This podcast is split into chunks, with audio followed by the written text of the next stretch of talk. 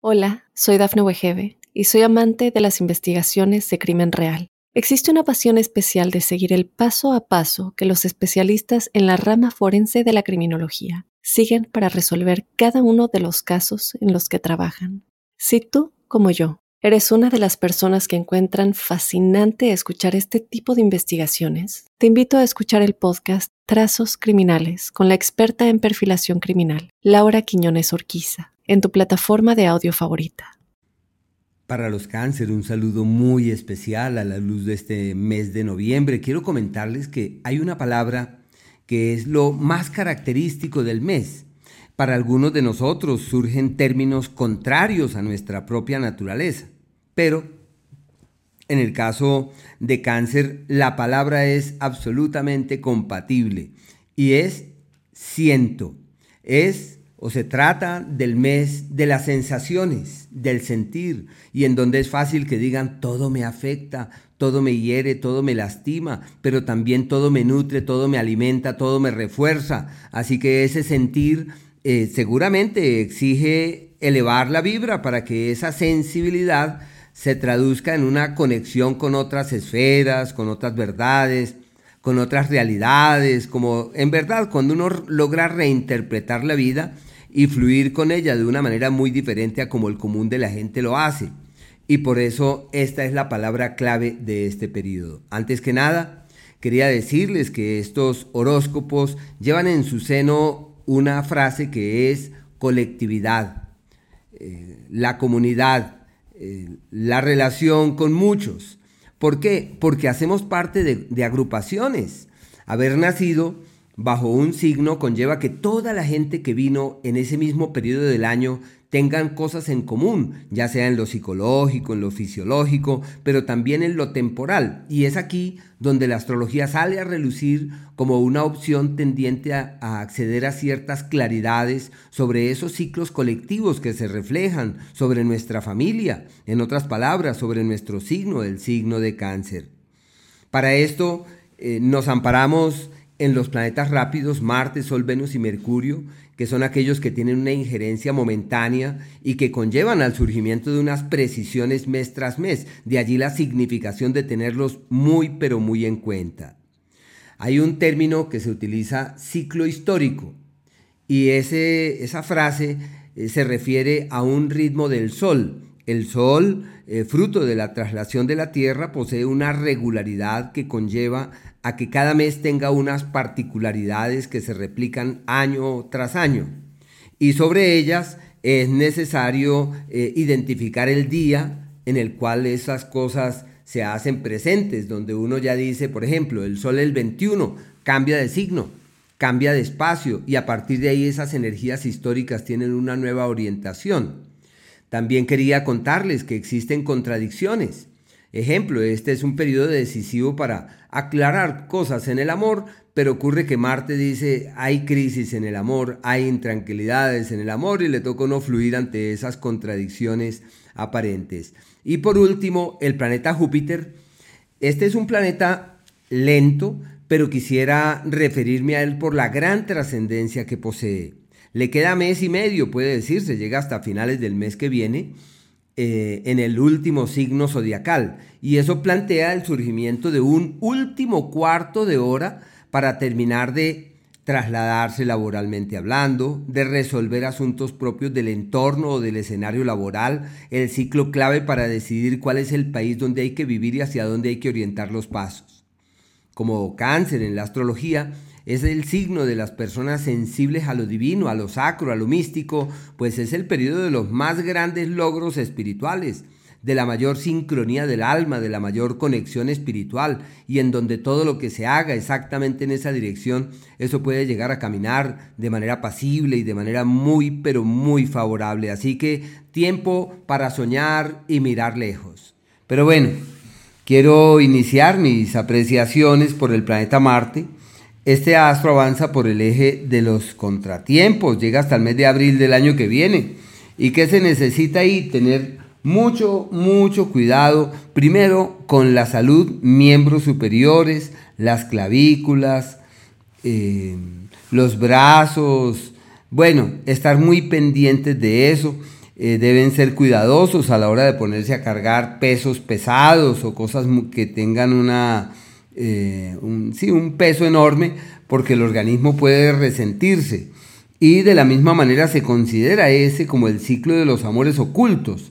Y como los cánceres nacieron magnéticos en el amor y cuentan con una necesidad de piel y de sensualidad muy altos, quizás de los más altos del zodíaco, entonces estarán ante un entorno decisivo para clarificar qué es lo que van a hacer en el amor, eh, con quién vale la pena estar, quién valdría la pena eh, como esa gente que termina trascendiendo, eso es, eso es. Y no deben dudar, deben es caminar, deben es avanzar y deben llenarse de buenos argumentos porque la vida concurre en una excelente dirección y en donde todo puede llegar a salir mejor que lo previsto. Eso es, pero eso es lo que uno se imagina inicialmente, pero la realidad es que amores ocultos, amores secretos, eh, dualidades, ambigüedades, bueno, se llama el tiempo de los proponentes y de las propuestas, pero esas propuestas no llevan para un destino hacia un destino fiable, sino que por el contrario deben saber fluir ante las complejidades que esos ciclos esbozan, ante las eh, intranquilidades que esos ciclos plantean, para que así todo pueda caminar de una mejor manera. Ese es Marte. si hay cuestionamientos, hay problemas con los hijos, dificultades con los seres queridos, tienen que ser muy inspirados a la hora de llevar las cosas o de quererlas orientar debidamente.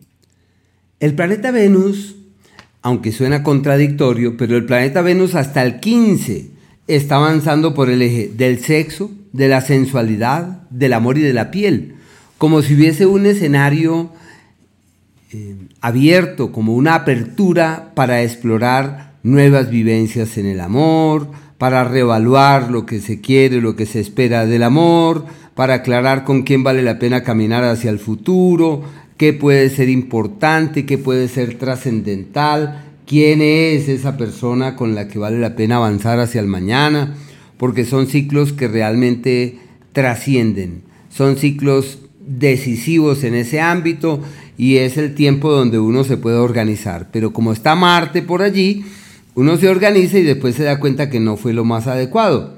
Las grandes decisiones que van a tomar deben sopesarlas cuidadosamente, como cuando uno se casa, se embaraza, se organiza, porque todo esto tiene unas intranquilidades, posiblemente sean decisiones que lleven a revertir, a devolverse, a darse cuenta que no era como se había apreciado en un principio, y me parece que son ciclos desgastantes en el plano afectivo y se requiere de mucho cuidado en ese, en ese sentido. Ya el día 15, este aso cambia de escenario y ya surge un entorno clave, pero para el trabajo, donde surge el aliado, la ayuda, el apoyo, el benefactor, el beneficio, la solución. Bueno, todo es una maravilla para el trabajo. Se favorecen los emprendimientos, puede haber acciones concretas que lleven hacia los mejores destinos, puede que las cosas que se hagan eh, caminen de la mejor manera y se den cuenta que hay futuro. Es como la anuencia de los jefes, la anuencia de los superiores, las soluciones no imaginadas y los parabienes no esperados. Se requiere cuidado con la salud, pero más es las vías eh, respiratorias, como la garganta, como el cuello, eso es. Bueno. El planeta Mercurio, él hasta el día 16 eh, avanza por el eje de los malestares en la salud de los familiares y habrá que estar pendiente de ellos. Ciclo de amores ocultos, de amores secretos, de sentimientos que no tienen la claridad, la firmeza, la cohesión, porque hay cosas que no avanzan fácilmente, hay situaciones que es como si fueran como en contravía y donde uno no haya el cauce seguro o fiable hacia el cual pudiese orientar los pasos o los esfuerzos. Eso es, sí pienso que se abren puertas para enseñar lo que se sabe, para ser fuente en la vida de terceros, pero ya uno se da cuenta que las cosas no fluyen fácilmente. Desde el día 16, una nueva era para el trabajo, ojo con las vías respiratorias, temas pulmonares, bronquiales, y lo más probable es que haya un entorno allí muy complejo también desde ese punto de vista. Y devolviéndome al ciclo precedente que llega hasta el día 16, es un ciclo de amores a los que les falta mucho para que tengan la trascendencia que se espera. Por el Sol, hasta el día 21, están en el histórico periodo decisivo para las ganancias ocasionales. Son platas que llegan, son dineros que uno no imaginó pero que terminan funcionando y que terminan eh, convirtiéndose en fuente de soluciones y de energías armoniosas y creativas, así que deben estar pendientes a ver cómo pueden realzar y magnificar esas influencias. La salud de mucho cuidado y em, el entorno laboral pesado. Y ya desde el día 21 la situación cambia completamente porque es como si ya hubiese un mejor escenario, las condiciones económicas evolucionan hacia mejores mañanas, las decisiones laborales que se tomen llevan hacia buenos destinos, todo lo que se haga es una maravilla, la incidencia desde esos días es histórica en el sentido que trae eh, soluciones, hay unos parabienes excelsos, usan unas energías muy bellas que hay que estar allí pendientes a ver cómo se realzan. Los días, que son aquellos en donde todo está como en crisis y hay que llevar la cosa con calma, el 9, el 10 y el 11. Son días donde hay que manejar las cosas con paciencia, se le llaman los tiempos donde las cosas fluyen en contravía. Eh, los días de éxitos crasos, de posibilidades de reorientar el norte y de tomar como nuevos rumbos, de canalizar las energías con determinación el 5 y el 6. Son días maravillosos, se requerirá un gran esfuerzo, pero lo que se haga simplemente funciona. Y los días de la armonía verdadera, que son aquellos en donde todo fluye sin mayor esfuerzo, eso es casi desde las 2 de la tarde del día 2, el 3 y el 4. Al igual que el 21 desde mediodía, desde las 12, el 22 y el 23 como hasta las 3 de la tarde, que son los días de la armonía, y hay que estar ahí pendientes para magnificar esas energías armoniosas y creativas que se movilizan en torno a esas áreas. Hola, soy Dafne Wegebe y soy amante de las investigaciones de crimen real. Existe una pasión especial de seguir el paso a paso que los especialistas en la rama forense de la criminología siguen para resolver cada uno de los casos en los que trabajan. Si tú, como yo, ¿Eres una de las personas que encuentran fascinante escuchar este tipo de investigaciones? Te invito a escuchar el podcast Trazos Criminales con la experta en perfilación criminal, Laura Quiñones Orquiza, en tu plataforma de audio favorita.